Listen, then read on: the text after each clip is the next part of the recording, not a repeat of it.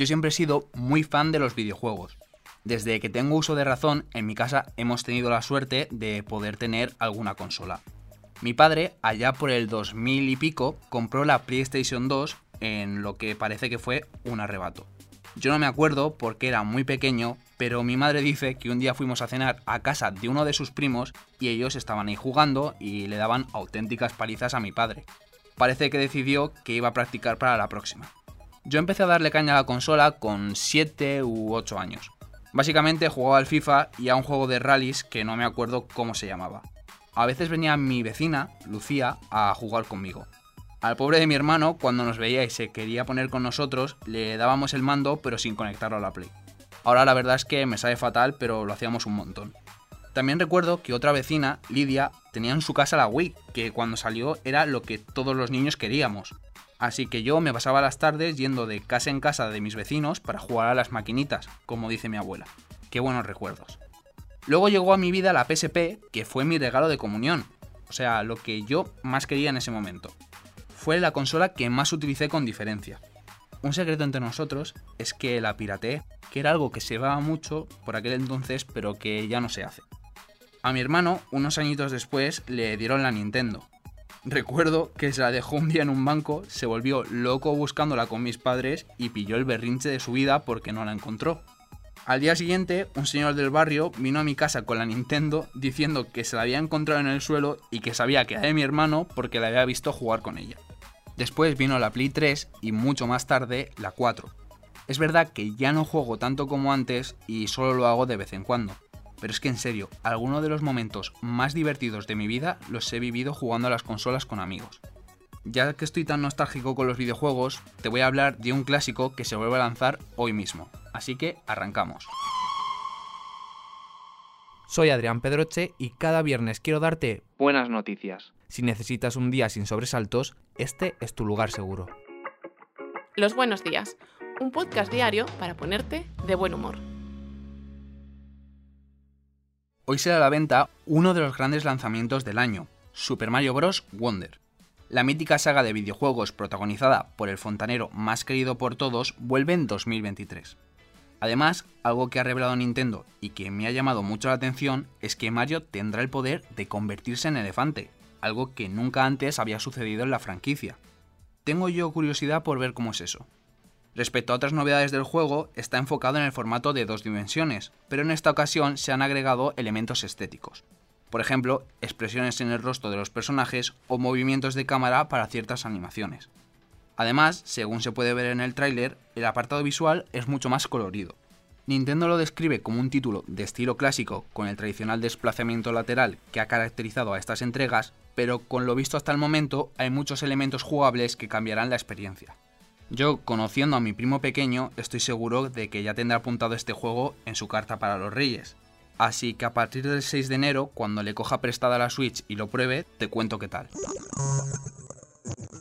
Para la persona extraordinaria de hoy cuento con Luis Urios. Hola Luis, ¿qué tal? Hola Adrián, pues hoy te traigo probablemente a la persona extraordinaria más mayor de todas las que han pasado por el programa. Pero antes, una pregunta. ¿A ti te gusta el ajedrez? He intentado aprender un par de veces, pero no tengo paciencia. Y mira que me he visto Gambito de Dama, ¿eh? pero ni aún así. Gambito de Dama la verdad es que está súper bien y bueno, yo soy parecido a ti, soy de esa mayoría silenciosa que sabe cómo se mueven las fichas pero no tiene ni idea de estrategia ni de técnica. Cuando juego, pues, pues siempre voy a cebollazo limpio con la reina. Pero bueno, te lo pregunto porque hoy vengo a hablarte de Manuel Álvarez, un ajedrecista que acaba de cumplir la friolera de 102 años. Manuel fue participante hace nada del abierto de Moratalaz de ajedrez, Allí no obtuvo un resultado demasiado destacable, pero él sobresale por muchísimas otras cosas que le han ocurrido a lo largo de su vida. Te voy a contar las más destacables, Adrián, porque la verdad es que son impresionantes. Hace años, Manuel derrotó al cinco veces gran maestro internacional del ajedrez cubano.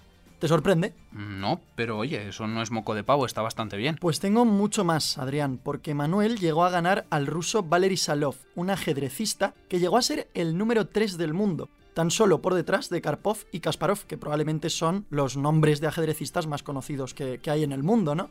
Y lo más importante de todo esto es que Manuel nunca fue ajedrecista profesional. Esto ocurrió hace un tiempo, Ahora, a sus 102 años, se dedica, entre otras cosas, a dar clases de ajedrez a jóvenes. Yo no sé a qué me dedicaré si, llego a los 102 años, pero bueno, él está ahí dando clase. Hace pocos días se le pudo ver en un instituto que queda cerca de su casa jugando una partida simultánea contra cinco estudiantes, que claro, se quedaron flipados con Manuel, a quien incluso le ofrecieron un taca-taca para ir desplazándose de tablero en tablero, pero él lo rechazó rotundamente. Fíjate qué impactante que sumando las edades de los cinco estudiantes, Adrián, todavía te quedas bastante lejos de los años que acumula Manuel. Fue ingeniero de profesión y ha vivido desde la monarquía de Alfonso XIII, o lo que es casi lo mismo, lo ha vivido todo. Dice que no tiene miedo a la muerte, porque cuando fallezca se quedará como antes de nacer, que no se estaba mal. Tampoco cree en Dios. Él, a sus 102 años, lo que desea es seguir jugando al ajedrez, ni más ni menos. Ese hombre es una mina, ¿eh? Se pueden escribir libros enteros de él. A su lado parecemos todos peones. pues nunca mejor dicho. Ahora toca hablar de la efeméride de hoy. El 20 de octubre es el Día Internacional del Chef. Al conocerlo, yo sinceramente solo he podido pensar en Deber, la serie de Disney Plus. Es la primera vez que he visto de alguna manera el estrés que supone trabajar en una cocina. Por cierto, si no lo habéis visto, no sé a qué estáis esperando. Increíble. Yo la verdad es que no soy ningún experto en fogones. Sé cocinar un poco, pero lo básico. Pasta con alguna salsa, arroz...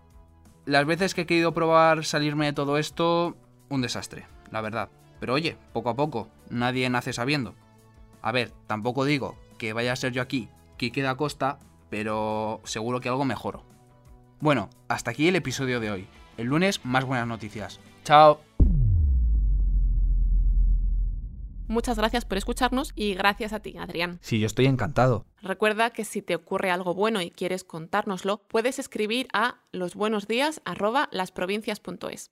Este podcast ha sido escrito por Adrián Pedroche. La edición es de Amalia Yusta y Paco Sánchez. El diseño sonoro es de Rodrigo Ortiz de Zarate y la producción de Miquel Abastida y Tamara Villena. De lunes a viernes te esperamos en la web del periódico o en tu plataforma de audio favorita.